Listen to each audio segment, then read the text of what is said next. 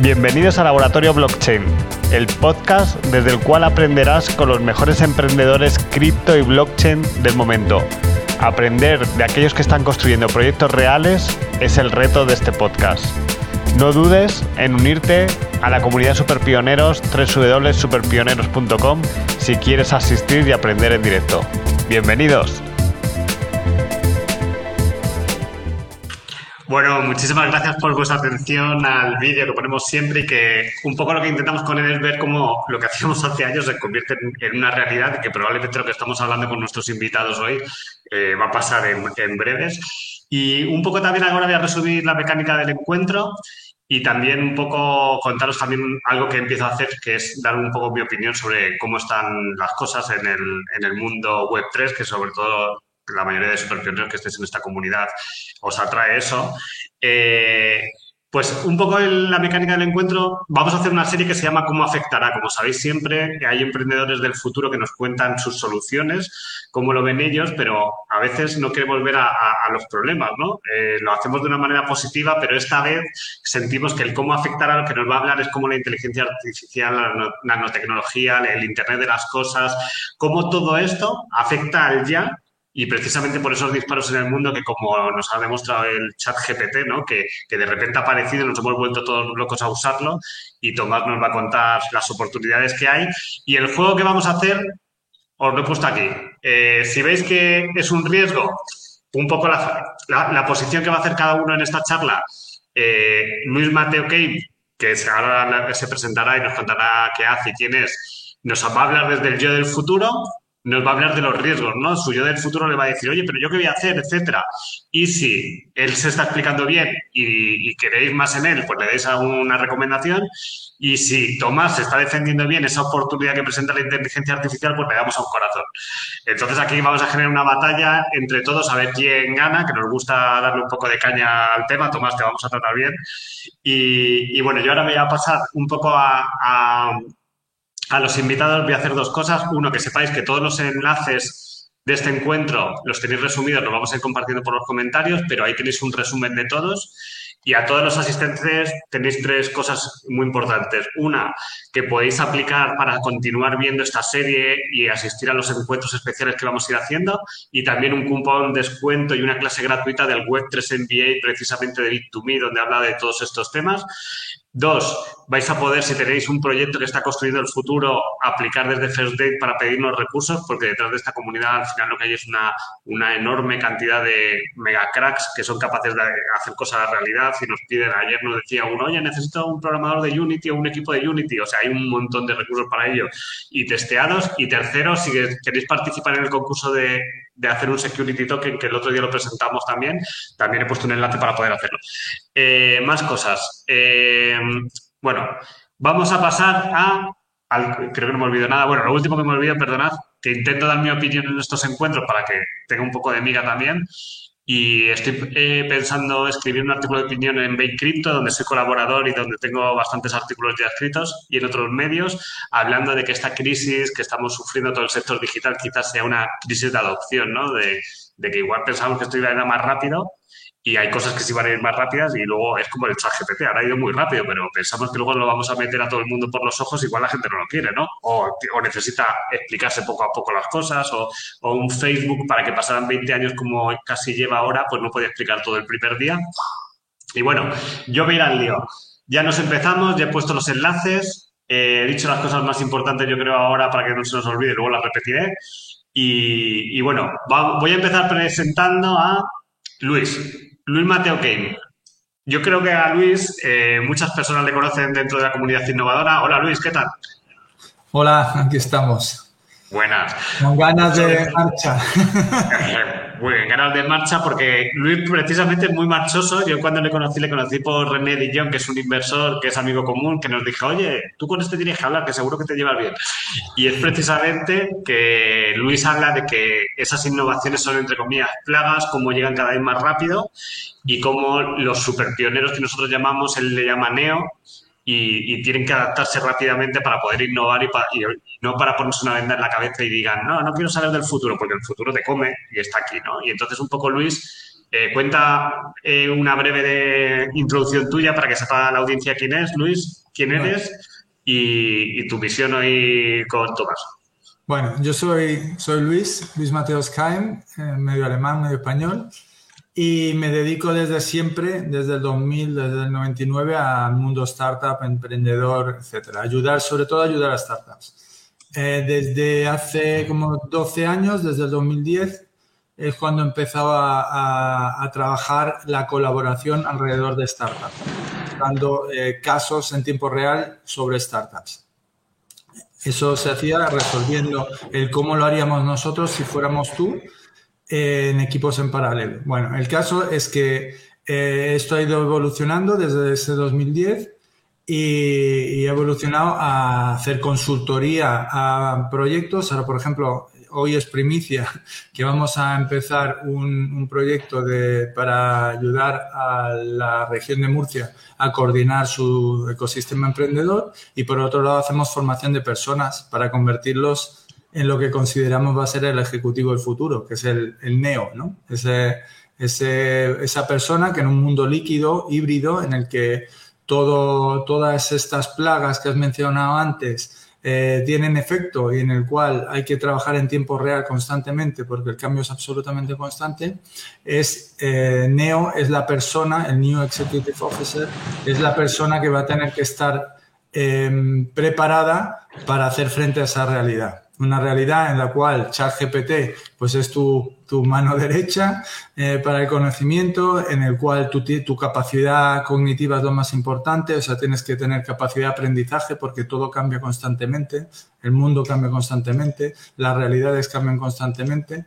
Eh, tienes que tener capacidad intelectual, eh, inteligencia colectiva porque tienes que trabajar con gente. Además de la inteligencia artificial, vamos a tener que colaborar muchísimo más porque no podemos saberlo todo. Y después vamos a tener capacidades emprendedoras a desarrollar. Eso es el neo, ¿no? Y eso lo, lo formamos siempre con casos en tiempo real. Creo que ya me estoy, Básicamente, a ti te llegan, Luis, las organizaciones y las personas. Ay, no sé, espera, creo. Básicamente, Luis, a ti te llegan las organizaciones y las personas y te dicen, oye, que tengo problemas aquí porque nos estamos quedando antiguos, ¿no? ¿Y qué hacemos, no? Correcto. Pues y, que hay gente que no quiere innovar, por así decirlo, ¿no? Bueno, yo querer innovar, imagino que, es que depende en, qué capa llamas lo de querer, pero sí, o sea, hay, hay gente que tiene más dificultad que otra en innovar y, para innovar hay que, hay que estar muy preparado y, y, hay que entender sobre todo el futuro. Yo y aquí vengo un poco aquí, eh, con, esa, con esas miras, ¿no? Es decir, el futuro es lo importante, cuanto más rápido va todo, más tienes que estar preparado para entender el futuro. Estamos hablando aquí de la plaga de inteligencia artificial. La inteligencia artificial, si tú no la entiendes bien, eh, te va a arrollar. Porque el, origen de, de, mi, de mi miedo fue cuando vi el chat GPT y dije, ostras, es la primera vez que yo llevo trabajando con tendencias de futuro, con, con, eh, con todos los tipos de tecnología, todos tipos de startups desde hace 20 años, es la primera vez que me ha sorprendido que algo ha llegado antes de lo que yo esperaba. O sea, realmente antes. Normalmente, y eso lo llamas tú, es parte de la crisis de adopción que has mencionado antes, normalmente las, las tecnologías te avisan con mucho más tiempo eh, de lo que va a llegar y, te da siempre tiempo para prepararte. De hecho, si eres muy innovador y visionario, vas a llegar siempre mucho antes y vas a estar esperando el autobús hasta que el mundo se adapta. En este caso, con el chat GPT, es algo que de pronto, de un día para otro, ha aparecido ahí y tiene una utilidad brutal que nosotros ya nos hemos lo hemos utilizado suavemente eh, y, y, es alucinante. De hecho, hay, hay bueno, eh, en LinkedIn hay, comparte la gente imágenes y pone la velocidad con la que han ido o se han expandido Facebook, eh, Instagram, TikTok y pone GPT una semana, ¿no? Así como, como madre mía, ¿no? Mm. Yo creo, ¿tú crees que la gente se molesta cuando tú haces o enseñas que su, imagínate, poner nombres a las cosas, ¿sabes? Si tú usas el chat GPT para poner nombres, yo creo efectivamente, Luis, que la gente eh, o un diseñador, si alguien diseña. Es que yo, por ejemplo, he visto como las revistas de papel, la gente decía, pero mira cómo huelen, qué bien huelen. Imagínate que con las fotografías los pintores.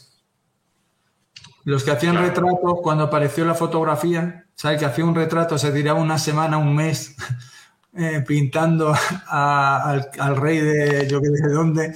De pronto llega un tío y le hace una foto. O sea, eh, claro, ahí habría mucha gente diciendo que guay, que guay, yo quiero una cámara, ¿sabes? yo quiero hacerme las fotos en todos lados. Y, habría gente que diría, no, no, no, es que como el, el olor al óleo Totalmente.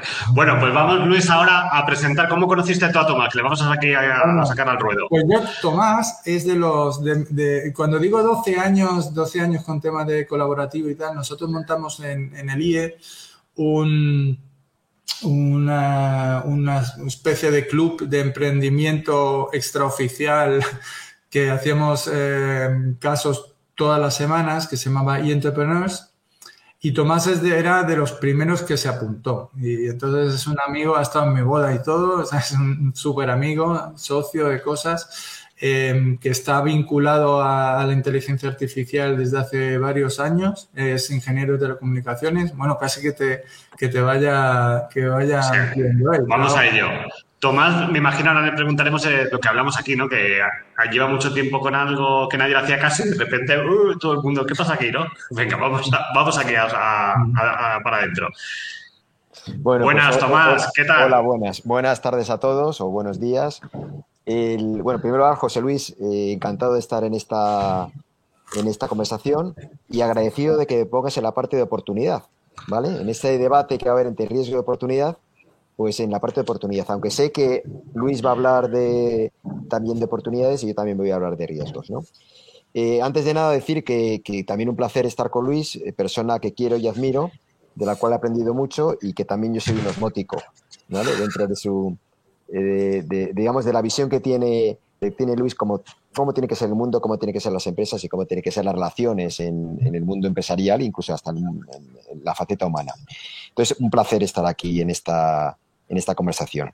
Con respecto a, quién soy yo, bueno, pues primero hacer una pequeña aclaración y es que soy ingeniero informático, o sea, soy ingeniero, ingeniero de, informática y luego pues también coincidí con, no en otros años, pero también estuve con, igual que, Luis, en el IE, haciendo una MBA, con lo cual al final lo que tenemos, lo que tengo es una, un perfil o una, una visión tanto de negocio como técnica y durante muchos años he estado trabajando en áreas técnicas y de negocio pues en temas de informática, de inteligencia artificial, de analítica de datos, y eso me ha permitido pues tener una visión pues bastante completa de las cosas y ser capaz, cuando se puede, de predecir el futuro en alguna medida. Y luego hace cuatro años eh, fundé con otras, otros colegas, otras, otras amigos y personas que, están vinculadas con, con, el área de inteligencia artificial, pues fundamos la Asociación Profesional de Inteligencia Artificial, iNetwork, y que ahora mismo somos más de 2.000 personas asociadas y que eh, hacemos al año tres eventos, damos formación, eh, colaboramos con diferentes instituciones y es algo, es un movimiento que ha crecido y que es muy sólido, precisamente por el interés que hay en cuanto al impacto que puede tener la inteligencia artificial en la, sociedad. Y luego, por otro lado, pues también trabajo en proyectos, en empresas, ya parte de la asociación, pues muy vinculados con la inteligencia artificial. Y recientemente, pues eh, soy director general de una empresa del grupo Orange, que es la que está especializada en analítica e inteligencia artificial y con, digamos, pues viviendo de primera mano, pues proyectos que, es lo que, lo que ahora mismo se da. O sea, no estoy en el futuro, sino estoy en el presente y cosas reales que se están haciendo y que realmente tienen un impacto. Con lo cual, pues yo creo que tengo algunas cosas que comentar, y, pero también muchas cosas que aprender de, de José Luis y de Luis. Joder, pues la verdad. ¿Y cuánto tiempo? Bueno, ¿tú notas que estas dos semanas o tres semanas te ha preguntado a los amigos cosas de esto o no? Bueno, vamos a ver. Eh, siempre que estoy en una conversación con amigos, siempre sale el tema de inteligencia artificial. Y últimamente, cuando digo últimamente, no digo las últimas dos semanas, y digo los últimos dos años, Digo los últimos dos años porque con el COVID era difícil decir que tener estar ahí saliendo y que de pronto se quieran de manera informal este tipo de conversaciones, ¿no? Y me vienen siempre con historias y que ya empieza la gente a entender un poco más. Dice, mira, es que em, quiero montar una empresa en la cual necesito a alguien que sepa de machine learning porque esto me va a permitir hacer no sé qué, no sé cuál. Y decir, ahora las conversaciones que estamos teniendo han dejado de ser más idealistas del futuro, sino que ya diciendo, vamos a ver, esto ya lo puedo aplicar aquí. Y eso cada vez se ve más. O sea, que como si estuviéramos aterrizando y diciendo, mira, es que esto tiene valor y es tangible, que es de es mi, hijo mediano, le enseñé el chat GPT, tiene 12 años, 13 años, se lo enseñé y me dice, se acabaron los deberes. O sea, nada. No, es que es muy bueno lo que está diciendo Tomás. Tomás, y lo que ha dicho Luis, es que igual no te han preguntado nada porque la gente está ahora trasteando y lo empieza a entender sin preguntarle. Dice, ¿esto está tan logrado? Sí, es, verdad que la gente, cada vez más gente entiende, pero también todavía hay, digamos, malentendidos. Cuando digo malentendidos es que todavía no se sabe el todo, por parte de, la gente en, general, qué es lo que se puede hacer y lo que no se puede hacer. Es decir, que muchas veces uno dice, bueno, la inteligencia artificial es es magia, es como si fuera magia y esto lo puedo hacer con inteligencia artificial y resulta que no tiene ningún sentido, que es imposible. Sin embargo, hay otras cosas que sí puede hacer y sin embargo no se perciben como tal y no se ve la oportunidad. Pero cada vez más la gente ya sabe de qué habla. Más, eh, por lo menos el entorno que nos movemos, no ya técnico, sino ya de negocio. Ya empieza a saber lo que es machine learning y qué diferencia existe con programación tradicional. Entonces, en ese sentido, yo creo que, está bien, que, vamos a ser optimistas y sobre todo en la parte de oportunidades, eso nos da oportunidades para poder aprovecharlo, en la medida que la gente sabe un poco más. Te hemos puesto el corazón en la oportunidad. Ay, perdón, No, no, creo que vas a decir más o menos lo del corazón es lo de optimista y lo de... Vamos, eh, si, si la gente pone corazón es optimista, ¿no? Sí, y si no, riesgo. Es donde aparece en la pantalla por aquí, ¿no? Subiendo. Por sí, voy a hacerlo. Mira, estoy aquí también de realizador, que hago de todo. Sí. Si le da a recomendar, eh, riesgo. Si le da a...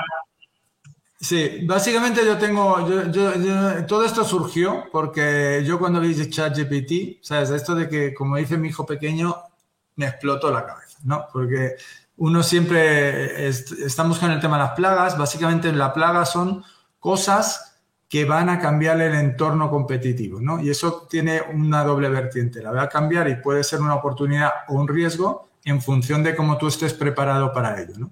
Entonces, quizás esto es una respuesta trampa.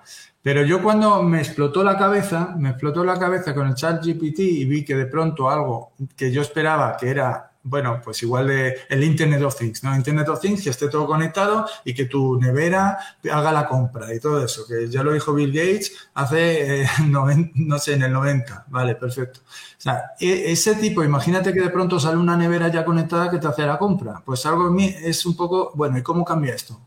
¿Cómo, cómo me cambio de coche? Entonces, mi, mi sensación mi sensación de, con el chat GPT o con la inteligencia artificial antes siempre era lo que siempre os he dicho y que todo el mundo es como un poco... Sí, que ahora notas que te va a quitar el... Que decía, bueno, mientras que me haga la compra, pero es que ahora notas que te va a tocar, porque antes nadie le gustaba hacer la compra, pero es que ahora tú dices, coño, que yo vivo de, escribir o yo vivo de no sé qué, que este viene a por mí, ¿no? Es que, es que yo tengo, yo vivo de transportar, de, de, yo tengo una tienda de fruta. Sí. Es verdad que, por ejemplo, hemos dicho, ah, los coches autónomos, que le toca a... Es muy, normal, que está todo el mundo. Tienen que espabilar los del taxi porque vienen los coches autónomos, pero es que ahora ha venido algo que viene a todo, a por todo. Es eso. Entonces, eh, eh, entonces explota la cabeza. Eh, vale, imagina, olvidémonos del mal uso de la inteligencia artificial y cómo se tiene que regular eso, o, si queréis no lo olvidamos, hablamos de ello. Pero bueno, pero con el buen uso, aquí hay... vamos a hacer una cosa, Luis, vamos a hacer una cosa, porque tú has ido ya a, meterte con el pobre Tomás. Espera, vamos a hacer una cosa. Vamos pobre Tomás. No, no, pobre nada, en absoluto, en absoluto, porque... Pobre no, y todo lo contrario, rico, porque me, da, me da, me da, me da, me da carnaza. Me da para... no, te vamos a hacer unas preguntas, Tomás, eh, para situar a la gente, porque ¿Qué no es la inteligencia artificial? Cuéntanos, hemos visto cosas, pero dices, va, todo es inteligencia artificial. Cuéntanos qué no es. Bueno, ahora mismo, como está tan de moda, meten en el saco de inteligencia artificial casi todo. Les voy a decir primero lo que es, y a lo mejor eso también nos ayuda a contestarte tu pregunta. ¿no? O sea, la inteligencia artificial no deja de ser, son aplicaciones que, que lo que hacen es emular, o sea, para buscar soluciones a un problema o realizar determinadas acciones, de alguna forma emula la forma de pensar o de, actuar un ser humano, ¿vale?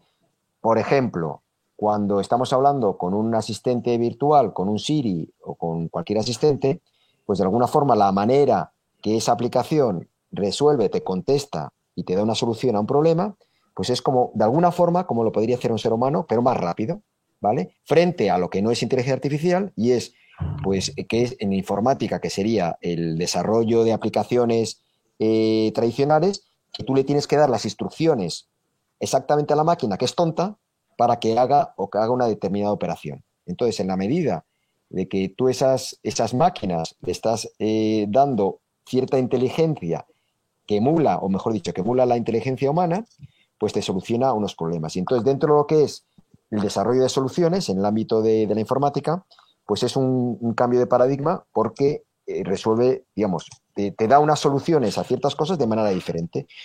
Y lo que no es eh, inteligencia artificial, pues son aplicaciones que, simplemente dicen de A a B, que tienes que, que, que el programador le da unas instrucciones y las hace y punto pelota. Eso es sí, yo noto también que mucha gente dice uso inteligencia artificial y no hay nada detrás. O sea, que lo hacen para vender el concepto. Dice, no, esta startup usa inteligencia artificial y están haciendo los ellos a mano, los cálculos. Claro, sí, hay, claro, hay dos cosas. Por ejemplo, eh, yo, es decir, se utiliza inteligencia artificial para decidir cuál es el, potencial cliente que tiene más probabilidades de comprarte. Y entonces, a lo mejor simplemente es una regla que dice, si este cliente es así, pues entonces mm. tiene potencial. Entonces, eso no es inteligencia artificial. ¿Qué es lo que pasa? Que está llegando el punto donde cuando alguien dice que tiene inteligencia artificial, sí tiene inteligencia artificial. Y entonces utiliza lo que llaman machine learning para poder identificar que un potencial cliente tiene probabilidades de, de comprarte. ¿Y qué es lo que ocurre? Ya con eso termino.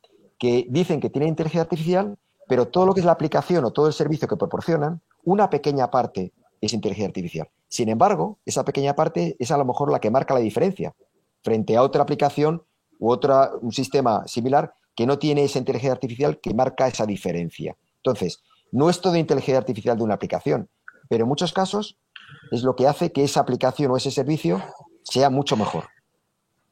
Muy interesante. Voy a hacer tres preguntas a ti y luego ya eh, una pregunta que le interesa a la gente. ¿Por qué de repente han llegado todas de golpe? O sea, del verano para acá han llegado todas de golpe. ¿Estaban, esperando sacarlas?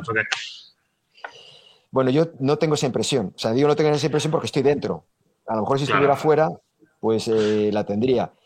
Eh, mira, yo lo que está pasando, y no sé si es antes de verano o después de verano, lo que sí está pasando es que ya empieza a haber aplicaciones reales en el mundo de la empresa que consigue mejorar la empresa desde el punto de vista de ahorros operativos o de mejoras para conseguir ingresos. Y insisto, y eso marca la diferencia, con lo cual hay una, un pánico por parte de muchas empresas, y estoy hablando de inteligencia artificial a nivel de empresa, donde dices, y ya, ya lo ven, dice, como no hago esto, como no haga esto, como no invierta en inteligencia artificial, voy a estar fuera. Y entonces, cuando ya empieza a haber casos de uso que realmente funcionan, porque se ha llegado a un nivel de, madurez determinada y lo normalmente ocurre, muchas empresas a la vez, porque están en ese camino de madurez, pues de pronto empiezan a enseñar y mostrar eh, situaciones en las cuales hay una diferencia tremenda entre hacerlo de manera tradicional y hacerlo con inteligencia artificial, que ya entra a especie una, de carrera, o sea, que el último es tonto, o sea, que no se... Entonces empieza ese pánico de carrera, que me estoy quedando atrás, que me estoy quedando atrás. Y eso ocurre cuando cada vez más gente de pronto se junta con que está dando resultados. Yo creo que eso es lo que está ocurriendo. ¿Y cuáles son las aplicaciones más eh, asombrosas que tú... Dinos tres, el chat GPT es una. Eh, no sé si la de las imágenes, es la que creas una imagen... No, mira, vamos a ver. En el, una cosa es la inteligencia artificial que normalmente se, usa, es decir, que para los, ciudadanos normales, y yo como ciudadano y como usuario, pues todo lo que son las asistentes virtuales, pues cada vez dan más de sí, como el chat GPT, o sea, como el chat GPT, eh, como, como otras muchas aplicaciones. Yo, por ejemplo, siempre le estoy dando de sí al Siri y cada vez sabe hacer más cosas y cada vez me entiende más. Eh, luego también hay aplicaciones, pues eso, pues que pones un texto y de pronto te, pintan un cuadro con un estilo determinado y eso es alucinante. Eh, y eso alucina. Pero en las empresas, cuando resulta que tienes aplicaciones que son capaces de optimizar la generación de energía eléctrica y que puedes tener más, es decir, puedes tener unos ingresos un 10%, un 15% mayores que si se hacen de otra manera y eso es muchísimo dinero. O puedes tener ahorros en logística porque haces unas buenas predicciones, porque haces unas buenas optimizaciones de las rutas y hace que ahorres un 20%. Joder, pues a mí, fíjate que lo más, más, asombroso que eso me parece lo de programar, porque yo pensaba que programar era súper eh, creativo y le pones un código y te, y te dice qué hace ese código. No, pero lo que pasa es que es creativo desde el punto de vista humano, que te tienes que poner las instrucciones para hazme esto, hazme lo otro, hazme no sé qué, cuando lo que el paradigma que ha cambiado es que yo tengo un montón de datos y lo que hago es enseño a la máquina y la máquina luego me hace, por decirlo de una manera, me da la solución. ¿Vale? Entonces es una forma diferente y más efectiva y más parecida a cómo piensa un ser humano a la hora de dar soluciones. Y ese es el cambio ya desde el punto de vista de informática, no desde el punto de vista ya de, usuario. Pero eh, como cada vez es más útil, cada vez tenemos más datos para poder entrenar a máquinas y enseñar a mm. máquinas, que eso es un poco más complejo de explicar, pues hace, hace, posible que ocurran estas cosas. Aparte es que, a ver, el mundo nunca es simplemente como una ola que cae toda la vez, sino que, que cada persona y cada empresa tiene su proceso de maduración, su proceso de curva de innovación, son pioneros como vosotros, los super pioneros, eh, son eh, early adopters, etcétera, etcétera. Entonces, esto es un mundo en el que que ahora mismo se pone esta herramienta encima de la mesa y ahora es el momento de, decidir si la coges o la dejas, si, si esperas, si te preparas para utilizarla o qué hacer con ella. Por eso esta conversación a mí me parece imprescindible. Imprescindible esta, la del metaverso, la del blockchain, la de las criptomonedas, etc. Y lo que, la, pregunta, la pregunta importante es decir, ¿Cómo podemos, primero, cómo lo vemos nosotros internamente? ¿Como oportunidad o riesgo? Y segundo, si lo vemos como riesgo, ¿cómo lo podemos convertir en una oportunidad? Porque si lo ves como riesgo, seguramente te va a barrer, porque esto nos va a barrer. Venga, corazoncitos. Efectivamente. No, vamos a ver, el, yo sobre este tema, y esto se ha vivido en la historia de la humanidad, eh, siempre ha habido cambios tecnológicos. La rueda es un cambio tecnológico, el fuego es un, cambio tecnológico, es una innovación o es algo nuevo, ¿no? Y que ha cambiado la forma de vivir del ser humano. La revolución industrial, la primera, pues también ha cambiado desde las, eh, que hay menos artesanos y hay más, se fabrica en una, o se, se crea en una fábrica, ¿no? Lo que pasa es que es la innovación que se ha ido incorporando a la sociedad y que ha transformado la sociedad ha ido a un ritmo que ha permitido a la sociedad y a los seres humanos adaptarse. Ahora, va tan rápido que independientemente ya de inteligencia artificial, sino ya recientemente, cómo es un banco y la gente que trabaja en los bancos. Y yo no estoy hablando de inteligencia artificial, que está, eso está haciendo que mucha gente se quede atrás. Entonces voy a hablar de un riesgo, que es que la gente se quede atrás. Como a la velocidad de cambio cada vez más rápido, más rápida, y la inteligencia artificial es algo que está acelerándose y va cada, cada vez ser más rápida, entonces, lo que tenemos que ver es, ante esta situación de quedarse colgado como ciudadano, como empleado, como emprendedor, pues tienes que buscar la oportunidad precisamente para que, no digo ya sobrevivir, sino eh, sacarle partido a eso. A mí, perdón, porque me estoy estresando. A ver, si yo veo corazoncitos, corazoncitos, no veo nadie que vea un riesgo. O sea, los de los corazoncitos, ¿a qué os dedicáis? Porque. no, pero eso es por ti que te quieren, Luis, no es, otra cosa. No, quiero decir, es que a día de hoy, ahora mismo, eh, sobre la mesa, si no haces nada, eh, lo que tienes ahí es una auténtica bomba de relojería. O sea, nosotros tenemos un chat, un chat eh, común que, hemos hecho para, para, abrir esto, que lo he llamado y apocalipsis. O sea, pero vamos a ver, si no hacemos nada, a título personal, o sea, si yo no hago nada como yo, escuela de negocios o como tal, o que soy un trabajador del conocimiento, a mí me va a barrer esto. ¿Tú piensas, pensáis que la gente no va a querer tener, hablamos mucho de las dependencias, o sea, imaginaros, eh, nadie va a querer tener nada, porque dice, todo cambia tan rápido que madre mía, ¿cómo me voy a comprometer a...? No, los compromisos van a ser algo muy difícil. ¿eh? A ver si me entendéis con esto. Una empresa que tenga un montón de gente que hace textos y de repente con esto está el vecino haciéndolo más rápido, ¿cómo, cómo puede aguantar esa empresa con...? Te, voy a dar un ejemplo de una, un feeling, un feeling, bueno, esto no a lo mejor sale un poco de vía, pero es que es genial. O sea, nosotros cuando montamos Más Móvil, que estábamos en mi oficina, que la conocéis los dos, en San Sebastián de los Reyes, de 300 metros cuadrados y tal. Y yo vivía justo en, la, en San Chinarro, que es al otro lado del puente de Distrito C. Yo pasaba todos los días por delante de la sede telefónica, la central esta de telefónica, donde hay 40.000. Y yo decía, nosotros estamos montando un operador móvil con 30 personas y estos tíos son 40.000. ¿Qué es lo que pasa? Que si Telefónica tiene un equipo de 2.000 personas para hacer investigación de mercado y les paga las nóminas y tienen unos 15 años de antigüedad, otros 12, otros no sé cuánto, la ley de no sé cuánto y no sé qué, nosotros podíamos meter a un tío de, eh, inteligencia artificial o lo que sea, o outsourcing de no sé qué, que nos lo podía hacer prácticamente igual. O sea, entonces eso es lo que va a romper la baraja, es que va a romper la baraja. Las grandes empresas bueno, no quiero ser apocalíptico, pero coño, quiero ver los dedos estos del lag de voy a perder y todo. Eh, es muy buena la pregunta porque yo llevo debatiendo con Luis últimamente que la gente no va a querer trabajar en empresas y las empresas no van a querer tener gente.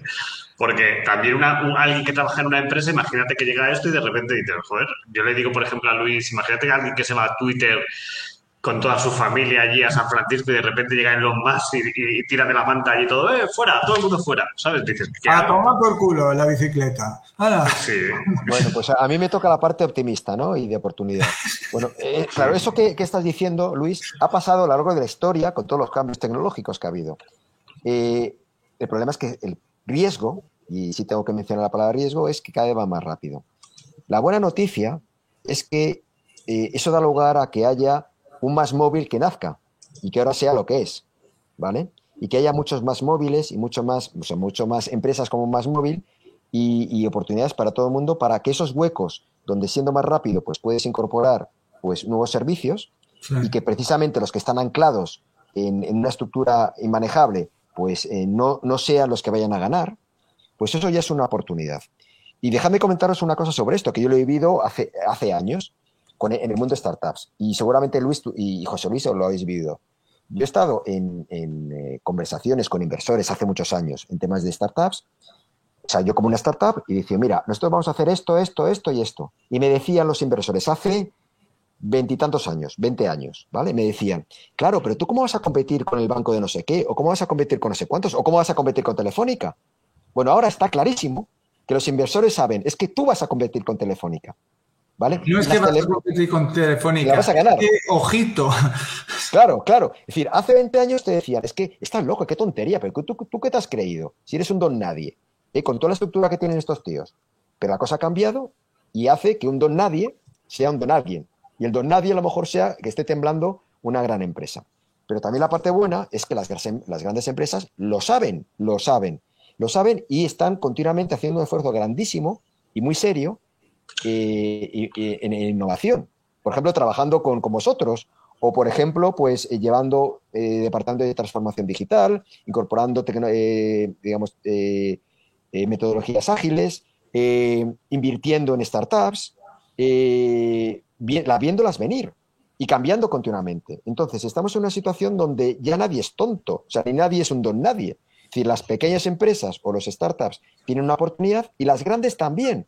Y lo que hacen es... Es verdad eso que dices, es verdad que eso, eso que dices, que antes las startups eran dos nadie, ¿eh? Eran como... Claro. Uh, y, este, ¿Y, tú qué, tú qué te has creído? ¿Tú qué te has creído? Este que ahora vienes aquí, me pides dinero a mí como inversor. ¿Me pides a mi dinero para qué? ¿Para este monstruo?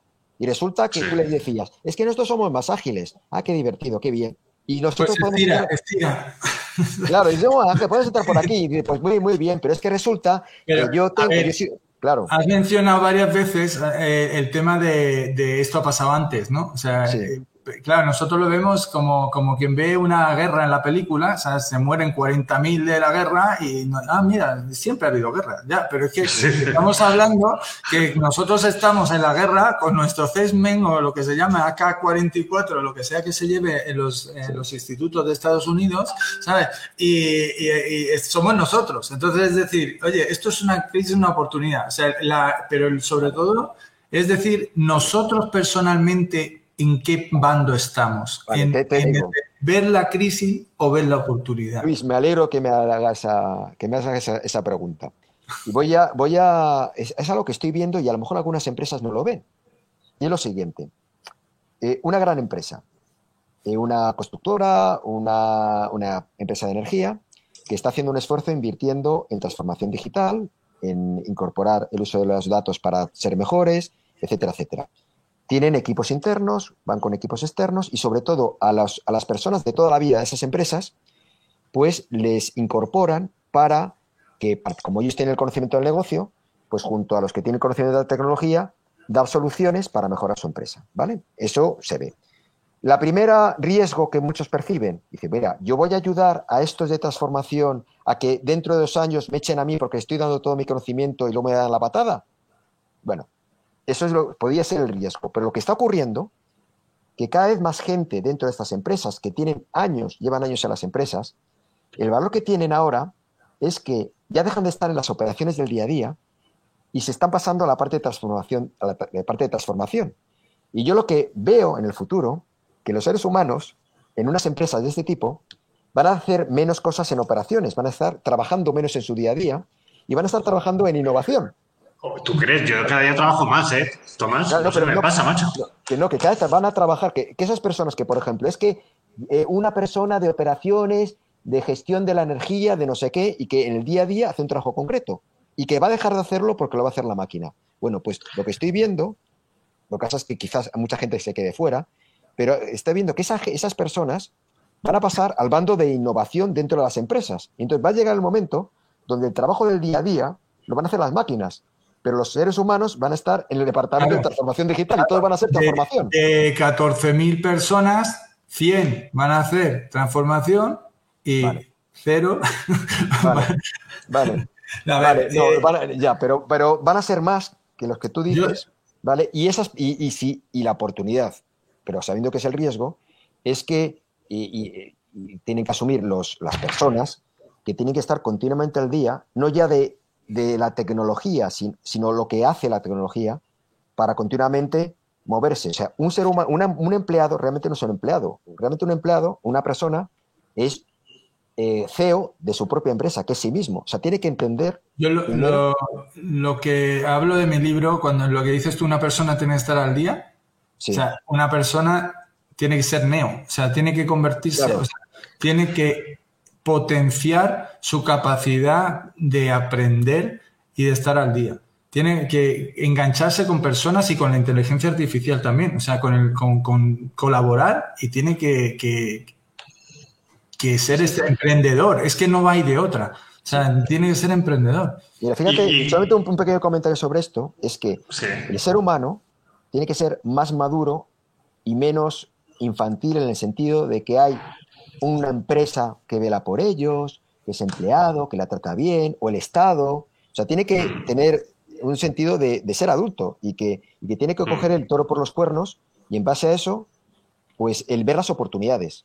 O sea, necesita tener un nivel de madurez como intelectual para ser responsable eh, de su propio destino. Entonces, puede parecer muy duro, pero yo creo que es una oportunidad, porque nos hace más humanos, no simplemente una pieza dentro de un, de un tablero de ajedrez. Entonces, eso, es lo que tenemos que hacer. ¿Mm? Sí, Ahí como un corazón muy gordo.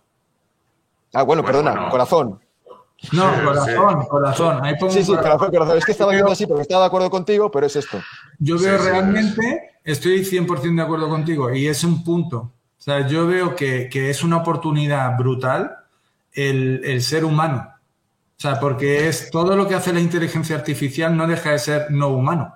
Eh, y, el coger y decir, oye, em, ser yo mismo, hacer, buscar lo que quiero, al final hay que especializarse, hay que ser un, hacer lo que uno quiere, que es lo que más va a funcionar. Eso es donde vas a generar valor. Si tú encuentras eso, eso es una oportunidad. Si no lo encuentras, es un riesgo.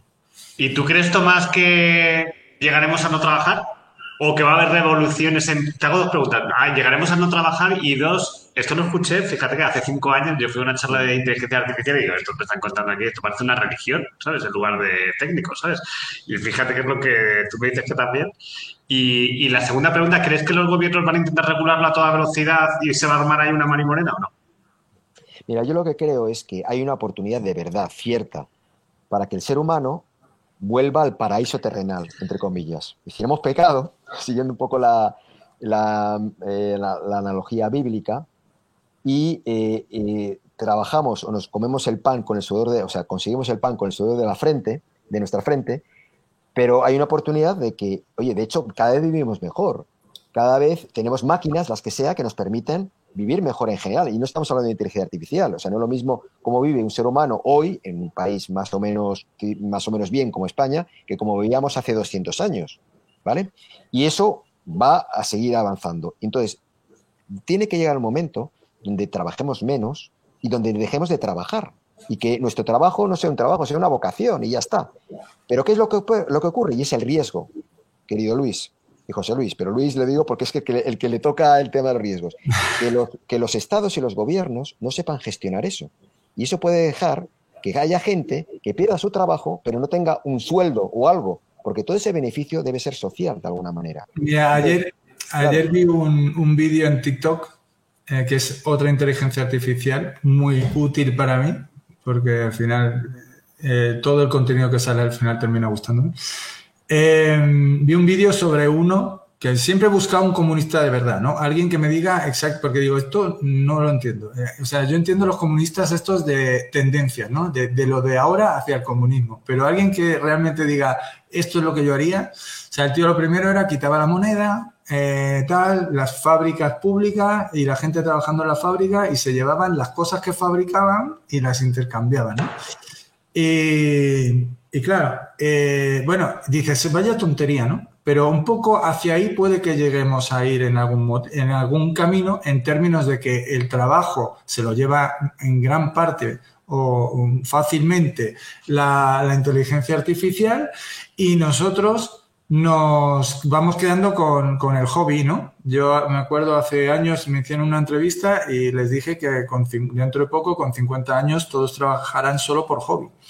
Entonces nos quedaremos con nuestros hobbies eh, y entonces se genera una especie de renta universal, ¿no? Renta universal básica como la que se está planteando ahora.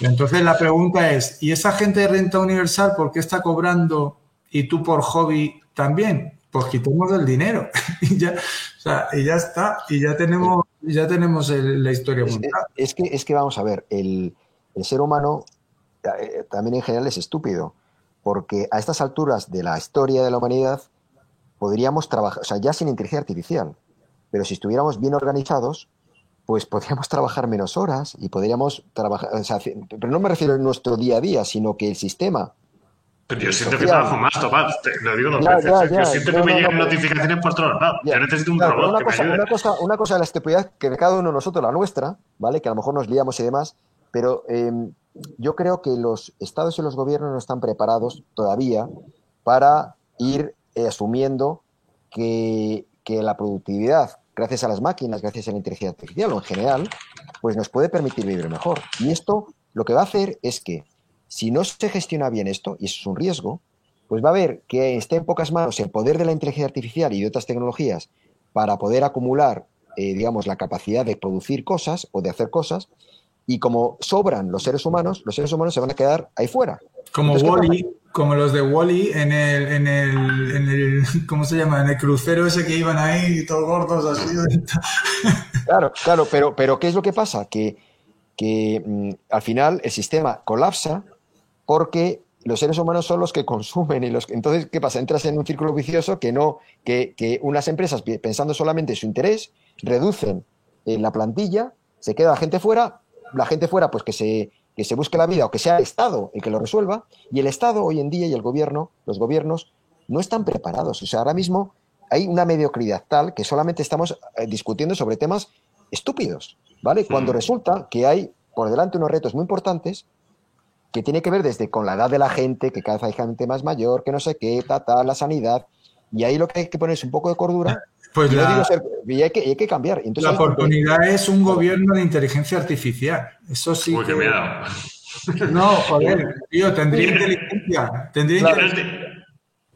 Ya, yo, mira, eh, os voy a decir, otra plaga es el Web3 en realidad también. O sea, aquí pertenecemos varios a varias plagas. Yo creo que al final, Tomás, tendrás que hacer un vertical aquí de inteligencia artificial y tener aquí un poco de todo. Y yo siento que es un mundo, eh, nosotros, por ejemplo, desde Bit2Me o desde el Lab, es un mundo complejo, ¿sabes? Eh, llega nosotros contamos la bondad del mundo global, tal, pero es un mundo complejo que, por ejemplo, a mi madre me dice, oye, venga, oye, que tengo que comprar ya de eso. Y digo, espera, ¿sabes por qué? Porque, o sea, que un poco siento que, bueno, es mi opinión, ¿eh? que, que todos los que nos dedicamos a cada rama tenemos que ser cautos y, ver también lo complejo que es para que porque es bonito. Bueno, no sé si es lo que quieres escuchar, pero hay, una, cosa que es que, vamos a ver, eh, esto que lo he planteado como un riesgo y es que los gobiernos no estén preparados para estos cambios tan acelerados, ¿vale? De hecho, están demostrando que no están preparados para el tema del cambio climático, que es un, riesgo importante. Eh, pero, sin embargo, sí están los cimientos hechos. O sea, ya existen en Europa pues existe la seguridad social, existen los subsidios, o sea, existen, eh, digamos, el, seguro de desempleo. Es decir, que hay, perdona, hay, hay, una serie de mecanismos que lo que hacen es que eh, no se quede lo menos posible la gente detrás, ¿no? O sea, la, población, que haya gente que se quede colgada, ¿no? Entonces, lo que hay que hacer es ser mucho más rápidos en, instaurar y probar por lo menos y experimentar con algunos cambios de, yo qué sé, desde la renta básica, yo qué sé. Pero por lo menos empezar a experimentarlo. Porque, sinceramente, eh, eh, podemos aspirar como, como, seres humanos y somos inteligentes a vivir muchísimo mejor y no tener necesidad de, trabajar. Y eso, aunque lo veamos un poco lejano, pero eh, también para que no haya problemas y que no se, haya, que se quede gente colgada y fuera, pues tenemos que empezar a trabajar en ese sentido, ¿no? En cómo, mm. de la misma forma que hay, uno se queda en el paro y tiene hasta cierto tiempo, pues tiene un, dinero pues para poder sobrevivir, o, como, o que existen las pensiones, bueno, pues hay que ir un poco más rápido pensando cómo hacer que la gente no se quede. Hay una pregunta que a mí me había interesado mucho y Te voy a decir una cosa, Luis, un segundo. Se nos pasa el tiempo volando y ahora vamos a hacer que todo el mundo pueda preguntar. Te vamos a dejar ahí esta pregunta y luego vamos con todos los asistentes es que, que eh, eh, es hacer la pregunta que iba a hacer yo de otra forma, pues ya, ya que lo dice el criptocontador y después Giovanni dice que le ha gustado la pregunta. Vale, pues ahora las leemos, vamos a leerlas. Vamos a hacer un parón aquí para que todo el mundo pueda poner las preguntas que quiera, ¿vale? Tú coge, cogeros los dos Tomás y Luis las que os gusten. Pasa volado esto, es que aquí podemos hablar. Tomás, otro día te vienes con ejemplos. que, bueno, bueno, tenemos por aquí una sorpresa. Macarena, buenas. ¿Qué tal? Perdonadme. Entre lo que está quedando últimamente y la de cosas que tengo, de repente, menos mal que me habéis mandado el link, si no se me había vuelto a pasar. ¿Hace mucho que estáis ya conectados? No pasa nada, Macarena. Sí, estamos aquí y vamos a decir, bueno, que vamos a invitarte para otra ocasión, pero tenemos aquí a Macarena, que es una crack de la inteligencia artificial. Vamos a alargar un poquito esto. Bueno, tengo un ratito que tampoco te creaje mucho, pero por lo menos 10 minutitos. No, esto es un Es que esto es cachondo porque José Luis me conoce a mí, yo conozco a, Tomás y Tomás me presentó a mí a Macarena. O sea que aquí. Bueno, pues Tomás, ¿cómo conociste a Macarena y que nos diga Macarena un poco y le preguntamos eh, en estos 10 minutos algo? Bueno, esto es un extra a todos los, a todos los que nos está viendo. Simplemente mm, a Maca la conocí en el colegio. Ah, muy bien. Y luego ya, pues hemos mantenido, yo la he seguido profesionalmente y la he admirado y la admiro. Y bueno, pues eso para resumir, podría contar más cosas. Sí, resume, resume mucho. Ya está. Yo siempre admiré mucho en el cole a Tomás, porque Tomás iba a un curso por encima que yo iba con mi hermano y era un chico muy listo en el cole. Ya ha dejado de serlo. No, no. Pues, pues podemos hacer una cosa que nos, Luis y Tomás, podemos hacer una cosa que las preguntas que nos pregunta la gente, así en frío se las preguntamos a Macarena a ver qué nos dice. Exacto, a ver qué opina. Exacto. Vale, pues todo el mundo puede ir, puede ir poniéndolas por aquí. Bueno, agradecer que eh, voy a poner aquí un, un, enlace mientras que va poniendo las personas preguntas. Un enlace de su LinkedIn para que lo miren o lo que sea. Sí, no, luego en el luego le daremos caña al LinkedIn de Macarena. Yo me acuerdo el día que conocí a Macarena, de hecho, es, eh, no sé si esto, bueno, el día que conocí a Macarena fue porque eh, Tomás me invitó a un congreso, fue justo la única vez que salí yo en pandemia fuera de mi casa y fui a un congreso de inteligencia artificial que claro, yo no sé, no sé ni, no sé ni de inteligencia ni de artificial, me tuve que empollar antes qué que podía ser el futuro de eso y tal, y me entró el síndrome apocalíptico total. ¿no? Entonces, Fui, fui a ese congreso y me acuerdo que Macarena hizo una charla antes que yo y después fui a hablar con ella. Digo, mira, yo no lo he dicho antes, pero yo creo que esto o nos ponemos de acuerdo a nivel global o esto mal. ¿Te acuerdas? Bueno, vamos por aquí, Luis, a leer preguntas y se las hacemos a Macarena. Y Tomás también puede participar, ¿vale? Eh, ¿Cuál es la que te gustaba por ahí? La mía. Ah, ¿qué hacemos? Bueno, esta es más de ¿qué hacemos con los 8 mil millones de personas con la inteligencia artificial?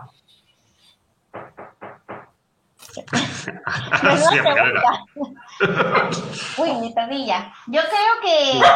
Mío, ya. Yo creo que la.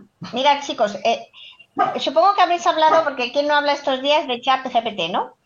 Sí, sí, claro. le hemos dado a eso. O sea, yo no sé vosotros, ¿no? Pero. Mm, vamos, yo ahora ya lo tengo constantemente abierto. Según empieza mi día, lo primero que hago es que me abro el chat GPT. Y, mm, y trabajo de otra manera. Trabajo, pero trabajo de otra manera. Entonces, yo tengo claro que, que esto es lo que va a hacer la inteligencia artificial con los seres humanos. O sea, nos va a hacer trabajar de otra manera, cosa que el ser humano ha venido haciendo a lo largo de los años, ir cambiando la manera de trabajar. Yo creo que este va a ser un, un next step, una, una nueva manera. Está claro que yo, mira, el otro día tuve que preparar una carta para la admisión a un máster, pues eh, dije, bueno, me voy a coger ChatGPT que me pase una idea y luego yo tal. Entonces al final, en vez de tardar a lo mejor media hora, pues tardé 10 minutos, tiempo para mí. Entonces, mi visión es un poco esa. De verdad, es que lo están haciendo también los desarrolladores, que es fácil adaptarse a y cambiar la manera de hacer las cosas. Si yo las cambio, imaginaros la gente joven que ya nace con todo esto puesto, pues una maravilla. Eso es verdad. Luis estaba hablando que los usaremos, ¿no? Ese perfil neo super pionero lo tendrá. Yo también, mira, es una pestaña obligada en mi. Pero me he dado cuenta, Macarena, que hay gente que se molesta cuando lo utilizo, ¿sabes? Porque lo utilizan en el trabajo para alguna respuesta y me dicen como, eh, ¿qué pasa? ¿Que el chat lo hace mejor que nosotros? No, pero se enteran, si, se enteran, pues que no se enteren y no se van a dar no, cuenta. Eh, eso es verdad, eso es verdad. De hecho... Sí, la mezcla, ¿no? O sea, que tú también pones un poco tu estilo pero él te puede facilitar a lo mejor darte unas pautas. Es lo que hacemos con Google, ¿no? O sea, con Google muchas veces le preguntamos cosas, vamos haciendo nuestro propio pensamiento. Eh, una cosa no quita la otra, ¿no? También habéis probado todas las que hay para temas de generación de imágenes. También es una gozada, ¿no? Yo creo que el mundo evoluciona. Esto es una evolución. Sí hay que mirar al futuro con, con esperanza y con confianza en el ser humano, ¿no? Sí, que si no, de todas formas, a medida que uno se va haciendo mayor, se va haciendo más como anti todo lo, lo nuevo, ¿no? Sí, totalmente. ¿Y qué crees que van a hacer los que escriben y los que diseñan? ¿Es Macarena? Bueno. Pues mira, los, que, los que diseñan, mm, los que escriben, creo que lo van a utilizar. Eh, los que diseñan, pues hace poco estaba dando una conferencia a gente que trabaja en la moda y que estábamos hablando del metaverso y, de cosas que les preocupan. Yo les dije, mm, os ha salido un nuevo, un nuevo competidor que es donde más tenéis que estar mirando, ¿no? Porque al final eh, pues eso, es un nuevo competidor. Pero, pero bueno, también creo que también te puede ayudar, ¿eh? Y que, mm, y bueno, cambiarán las cosas y la manera de, a lo mejor, de hacer las cosas, pero también creo que, que para ellos también va a ser una... Hombre, evidentemente yo, por ejemplo, que siempre he comprado fotos y he pagado por las fotos para mis posts y para artículos que pongo las fotos así de cabecera y tal, pues claro, ahora con todo esto, pues muchas veces ya no compro las fotos. Es que al final esto, esto es lo que estamos diciendo durante toda la charla. O sea, al final esto, el ser riesgo u oportunidad depende de, cómo tu, tu, predisposición para hacer de ello un riesgo una oportunidad. Total. y si, y si, si, si no hay nada nuevo, todo sigue igual. Pero en el momento que hay algo nuevo, ya las cosas cambian. Y al final el balance existe y cuando, cuando acaba todo, pues pues parece que todo sigue igual, pero hay gente que se ha quedado en el camino y hay gente que, se ha salido del mapa. Mm, totalmente. Sí, de todas formas, irán saliendo nuevas generaciones, nuevos puestos de trabajo, nuevas maneras de vivir y listo. eso, es que eso, eso, lo estamos viviendo, Maca. Eh, tú mm. recuerdas, y además yo sé que has estado involucrada en este tipo de cosas, pues que han salido, han surgido empresas porque existía Facebook. Y al existir Facebook, pues creas una empresa que te permite optimizar no sé qué. Claro, Amazon, todas, o sea, Google, pues empresas especializadas en SEM y en SEO. Entonces, antes de que, que, están surgiendo pero, nuevos... Pero, la, pero la clave real es saber surfear eso. O sea, es que si tú no sabes ver la ola y no sabes surfearla, esto es lo peor que te puede pasar, porque esto es, va en cascada. Yo no soy negativo, yo soy negativo para provocar y creo que los que me conocéis ya, Pero, tú, Luis, por ejemplo, que haces formaciones para intentar ser un neo o un super pionero neo, ¿qué, intentas inculcar o cómo lo haces? Porque pues básicamente que lo importantísimo es ver el futuro o sea, es, trabajar el futuro, trabajar el futuro. Es analizar el chat GPT y lo primero entender y analizar y ver cómo puede esto cambiar el futuro. Que analizar el Web3 y ver cómo cambia el futuro. Analizar eh, lo que sea y ver cómo cambia. Cada cosa que ves, analizar siempre y, y actualizar tu visión de futuro. Después, a partir de ahí, dices, ¿qué quiero ser yo en ese futuro? Lo elijo. ¿Qué soy aquí? Vale, veo cuáles son las dimensiones en las cuales tengo que cambiar Vale, pues ahora, en esas dimensiones que quiero que cambiar, ¿qué, pasos hay? Y esos pasos ir trabajándolos, ir siempre centrándote en el hoy y trabajando. Entonces, si eso lo haces como método, ese de incorporar el conocimiento exterior, el estar totalmente actualizando tu camino como un navegador, ¿sabes? Como. Antes había mapas, se fueron los mapas, ¿dónde está el fabricante mapa? Pues seguramente o muerto o, está metido en Navtec o en Teleatlas o algo así. O sea, tienes el mapa y lo tienes que ir actualizando para ver por qué camino hay, para saber qué es una oportunidad y qué no.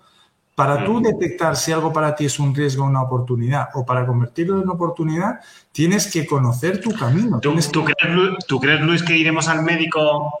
Como vamos al médico, pues vamos al asesor del futuro, ¿sabes? Un poco que nos diga qué hacemos.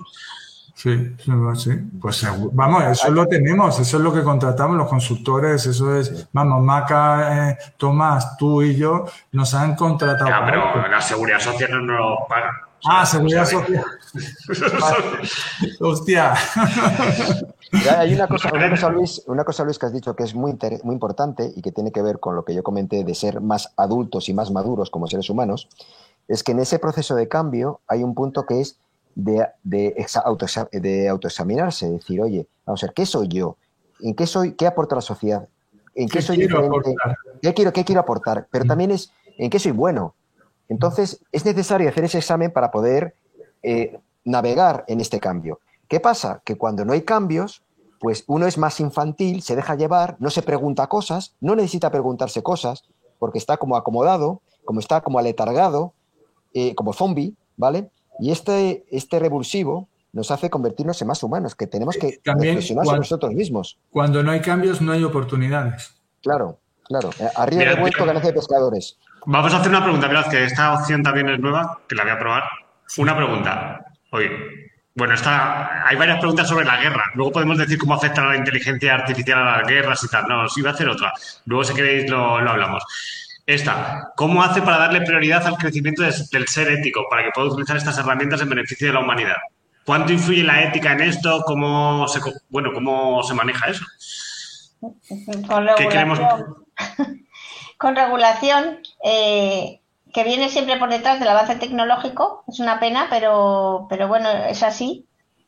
Em, con muchas implicaciones. Todavía queda mucho para construir en la parte de la ética de la inteligencia artificial Europa ha tomado un poco el liderazgo con la, con la ley que está todavía pendiente de aprobar, pero, pero bueno, es que no nos queda otra, es que si no, al final, si no tenemos cuidado con los algoritmos, pues los algoritmos cometen sesgos y eso lleva eh, a, decisiones que pueden no ser éticas. Entonces, no tenemos otra, tiene que ser con la regulación. O sea, que la regulación vaya por detrás de la tecnología no es un axioma. O sea, podría cambiar y que sí podría cambiar. O sea, tú, si tú coges, la, a ver, la tecnología es muy obvia. O sea, el chat GPT está claro que nos ha sorprendido, pero que sabíamos que llegaría un momento donde eso pasaría. Eso es Siri, si es en el fondo, más o menos. O sea, todo, todo eso ya lo sabemos, ya sabemos las implicaciones de eso, ya sabemos, todo eso podríamos legislar. En, lo que pasa que los abogados mentalmente son del pasado para el futuro, no del futuro para el pasado. Es un, es un axioma que hay que romper, porque estamos muertos si no. Pero bueno, me cambio ya de negativo. A ver si alguien más nos pregunta, bueno, sobre el, la gente tiene preocupación por el tema bélico y cómo se utiliza la inteligencia artificial, que seguro que se estará usando, ¿no? ¿Qué piensas, Macarena y Tomás? Claro, claro que sí, se está utilizando. Eh, Tomás, dale. Sí, no quiere ser polémica, ¿verdad? Hombre, claro que, se está utilizando, claro que se está utilizando, pero igual que toda la tecnología muchas veces ha avanzado por el uso bélico, o, de, o, si quieres, eh, de defensa, porque me tengo que defender, entonces tengo que tener las mejores armas. Y eso a lo largo de toda la historia. O sea, aquí no hay nada nuevo. Ahora mismo, obviamente, se utiliza muchísimo la inteligencia artificial, sobre todo en temas de, o sea, los mismos drones, que tienen que ser cada vez más autónomos, pues le tienes que dar algo de inteligencia para que pueda ir a un sitio, atacar y volver. O sea, no hay, si, hay, si sueltan mil drones, no hay mil personas ahí manejando como, como si fuera un, con un mando a distancia, sino que tiene que tener cierta autonomía. Entonces eso cada vez va más y, ya está. Y, va, a haber soldados o algo parecido o animales mecánicos que van a estar en el campo de batalla. Eh, ¿Qué pasa? Que es que siempre ha ocurrido que la tecnología se ha puesto a servicio de la, de la guerra. Eh, y eso no, no va a parar. Y por sí, va por delante siempre, ¿no? pero, por eso también hace que la tecnología sea un factor estratégico tan importante para poder eh, mantener un poder mundial. Es decir, una China, por ejemplo, que tiene tanto poder y que invierte tanto en inteligencia artificial, si no lo hiciera, si no lo hiciera, se quedaría fuera, como le está pasando realmente a Rusia. O sea, Rusia eh, realmente es un enano eh, comparado, o sea, de bélico comparado con, con, Estados Unidos o con China pero está ahí dando los últimos, es decir, metiendo bulla, pero no es nadie. Pero China, si por ejemplo no se mete en inteligencia artificial, va a quedar como nada, con lo cual va a ser un factor competitivo en cuanto a, digamos, desde el punto de vista de equilibrio internacional, fundamental. No va a ser, es ya, es ya. Y el que no lo tenga, está fuera. ¿Cómo, ¿Cómo, vamos de tiempo? ¿Qué hacemos? Uy, nos hemos pasado con mucho. Vamos a decir a, vamos a preguntar a Macarena que nos dé un poco su visión. Es que llevamos muy pasado. Macarena y, y Tomás, decidnos cómo veis. a Macarena le vamos a invitar otro día para que nos digo yo mi esperanza final, ¿vale? Lo que os dije antes. Vale, pues vamos a hacer que Macarena nos cuente a ese cómo nos vemos dentro de 10, 15 años. Tomás también, Luis también. Eh, tenemos que ser cortitos, 30 segundos cada uno. Y, luego, si quieren poner aquí gente soluciones que se le ocurran para todos estos problemas, pues lo pueden poner ahí, porque van a salir lo que decíais, oportunidades. Va a salir una industria y un montón de oportunidades. Y de aquí en Super Pionero lo que hacemos es. Yo, sobre todo, dentro de 10, 15 años, lo que más veo es la realidad aumentada. O sea, yo creo que todos llevaremos las gafas de realidad aumentada y vamos a a ir paseando por las calles y vamos a ver un montón de cosas en realidad aumentada con las que vamos a interactuar, que nos van a dar muchísima información. Quizás es un poco por no alargarme, el principal eje de innovación que en 10 o 15 años lo veo totalmente implementado. Muy interesante. Yo, yo, hace cinco escuché lo de la inteligencia artificial y decían que no queríamos salir de casa, no querríamos para no, porque las máquinas trabajarían por nosotros. Eh, vamos eh, eh, Tomás, dinos tú. No, muy rápidamente. Muchas gracias, Macarena. Sí, yo lo que, lo que independiente, aparte de lo que dice Maca, con respecto a la realidad aumentada y otras muchas cosas. ¿Puedo ir a Tomás? Sí, perdona. Que solo se debe a Maca. Vale. Sí, sí, yo, ¿me oís? Ay, perdón, sí, perdón, perdón, perdón, que estoy aquí de realizador, estoy a todo. Vale, vale. Lo que digo que, que, aparte de muchas tendencias que van a cambiar nuestras vidas y algunas ni nos imaginamos, ¿vale? Yo siempre me acuerdo, o sea, siempre lo hablamos y se usa el ejemplo de la película de Back to the Future, de Regreso al Futuro, que nosotros hemos vivido el futuro de la película y realmente el futuro no era como imaginaban había algunas cosas, había coches voladores y en mil, eh, ¿cuándo era? El 2015 no había, no hay, no había coches voladores, pero sin embargo todavía estaban con un fax. Es decir, que es muy difícil adivinar el, futuro. Pero lo que sí creo y sí deseo que cada vez más en los estados, los gobiernos, estén al día no solamente el tema de la regulación, que estoy de acuerdo con Maca, sino también desde el punto de vista social, qué es lo que pasa con la gente que se queda atrás. ¿Vale? Y que eso también puede ser una oportunidad social para que al final hacer un, mundo donde no sea necesario trabajar, ¿vale? Y eso llegará. Entonces yo lo que veo es que por, por narices y por, a la fuerza Orcan, los gobiernos en 15 años van a empezar a implantar, aunque sea experimentalmente, el tema de la renta básica o algún otro tipo de mecanismo, ¿vale? Y, y es que no va a haber otra. Y así es como lo veo. Y, que efectivamente que las máquinas y que la inteligencia artificial va a hacer cada vez más cosas. Pero como mi punto de vista es optimista, lo que creo es que eso va a hacer que el mundo sea mejor. Si no somos tontos como seres humanos. Pues yo, o sea, te niego la mayor, el futuro es perfectamente previsible. O sea, si tú te estudias las tecnologías, te estudias las tendencias, etcétera, si pones suficientemente largo el plazo, lo ves claro. Otra cosa es que las cosas pasen en 5 años, 10 años, 15 años, eso ya no es tan claro pero qué va a pasar al final cuando confluya es claro. Y mi, em, mi esperanza con respecto a la inteligencia artificial eh, es, vamos, me baso, por ejemplo, en, el, en la final del domingo. Esa final del domingo en la cual un tal Messi, no sé si sabéis quién es, levantó un país, levantó un mundo entero, que todo el mundo quería que marcara, que había penaltis para arriba, para abajo, emoción, la gente gritando por todos lados. Eso no lo vas a vivir jamás en el FIFA. Jamás.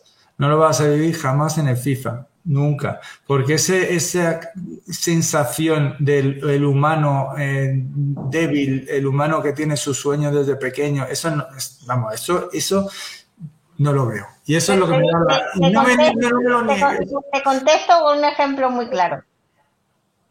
Mi, mi abuelo decía, esa experiencia de, de viajar en burro desde Madrid a Vigo una semana entera viajando el burro, viendo el campo, esa experiencia nunca más se va a volver a repetir. Y mira, ahora, ¿viajaríamos en burro? hombre, pero podríamos viajar, pero lo que digo, que, que, te quiero decir, es que eh, mi punto es que los que nazcan, los que nazcan, los que están por nacer, como no van a conocer el que ha sido nuestro presente, nuestro modo de vida, no lo van a echar de menos. Pero que yo no digo que se eche o no se eche de menos. Yo digo que la diferencia entre lo artificial y lo humano es esa emoción. Esa, esa emoción no se va a vivir viendo el FIFA. Es que no. Lo que te digo, lo, mismo del burro. Vale. bueno, por eso la gente hace más cosas ahora también fuera, tiene ganas de calle ahora, de eventos y todo eso, porque tiene todo online y dice, venga, quiero experiencias. Eso del burro lo hablamos, esto lo hablamos de, en cara a cara que me lo debes, que me lo debes. Niños, os tengo que dejar. Venga. Bueno, Macarena, muchísimas gracias y vamos a ir despidiendo por aquí. Muchas gracias, Macarena, te invitaremos otra vez. Nos vemos eh, mm. Vamos por aquí a, a contarle a toda nuestra audiencia. Eh, a ver, Vale, ya estamos por aquí. Vamos a contar un poquito, si nos quieren poner las soluciones que, que a la, que la gente se le, se le ocurre, ¿no? Que, puede salir de todo esto. Vamos a cerrar con eso, ¿no? Y leer alguna. Bueno, yo voy a, repasar los enlaces. En lingram.info barra superpionero hay varios enlaces. Uno, para poder aprender con el Web3 MBA de Bit2Me con una clase gratis y con un cupón de descuento si luego quieren hacerse con él un cupón de descuento exclusivo de nuestra comunidad, pues ahí hay un enlace que pueden eh, eh, coger ese enlace, ese cupón, perdona, y dos, se pueden apuntar a esta serie de, que, de cómo nos afectará, ¿no? Que vamos a hablar con más temas con Luis y de lo cual va a salir también hay una formación que se combinará muy bien para los que han hecho encuentros MBA o no, y es una formación dedicada a convertirse en ese super pionero neo. Luego, dos, hay un enlace también para todos los que estéis viendo este vídeo y tenéis eh, o estéis creando alguna solución eh, del futuro o del presente, ¿no? A través de desarrollo web, a través de, blockchain, cripto, eh, tokens, inteligencia artificial incluso, un juego, etcétera, donde podéis aplicar porque eso os conectamos y os intentamos precisamente conectar con esos recursos que tenemos en el lab, con gente que sabemos que lo puede hacer bien. Y, tres, luego también está para el concurso de tokenización de Bricken, para que puedan aplicar quien quiera. Eh, así que bueno, linkedin.info barra superpionero y luego el mejor regalo que nos podéis hacer es seguirnos en, el, en YouTube, que estamos pensando hacerlo crecer mucho. Y os tengo una buena noticia que siempre hacemos encuentros que los damos promoción tres semanas se nos apuntan 1.300 inscritos, luego entran al directo algo menos de gente, pero este, para haberlo hecho en dos días, se apunta mucha gente. Y, y ya está en directo por, por YouTube, 30 y tantas personas han llegado a estar, por LinkedIn también. O sea que os felicito, Tomás y, y Luis, porque por el tiempo que hemos tenido aquí gente, en muy poco tiempo, y de convocatoria, y nada, el tema interesa, Tomás. ¿Qué opinas? ¿Te ha gustado la experiencia? No, no, claro, claro. No, Estos son conversaciones que de vez en cuando hay que hacer, aunque sea con uno mismo. Pero si encima lo haces con, con gente que tiene una buena cabeza, pues es muy, muy útil y muy enriquecedor. Claro, lo bueno que tenemos aquí es justo eso, que no, pero, pero como ponente, como invitado tú, pero también como oyentes, toda la gente que nos que, no, que tenemos y nos sigue, que se parece que son muy inquietos y que precisamente el éxito de muchos proyectos, como hemos enseñado antes, viene de por ahí. Pues esa es la garantía, esa es la garantía de ver, de convertir los retos en oportunidades, el ser inquieto, ser curioso, el estar mirando, estar escuchando y, vamos, seguro que, que les va a ir bien. Bueno, pues Luis, nos darán más noticias. Eh, voy a terminar con que, que, puse por aquí para terminar. Eh, nada, eh, luego miraremos los likes que tenéis cada uno y luego os digo el resultado. si uno, si un invitado pierde, no vuelve por aquí, que lo sepas, Tomás. No, no, es broma. y nada, mil gracias a todos, thanks a todos. Y por aquí, por los comentarios, nos despedimos de vosotros, os agradecemos el haber estado por aquí y, un abrazo. Un millón de gracias por escuchar el episodio de hoy. Si te ha gustado, nuestro mejor regalo es que nos busques en las redes por Laboratorio Blockchain NWC10 y nos digas en los comentarios qué te ha parecido, le des a me gusta o lo compartas. Por cierto, si quieres participar en los eventos en directo, inscríbete desde www.superpioneros.com. Nos vemos en el próximo podcast o evento. Hasta la próxima. Chao.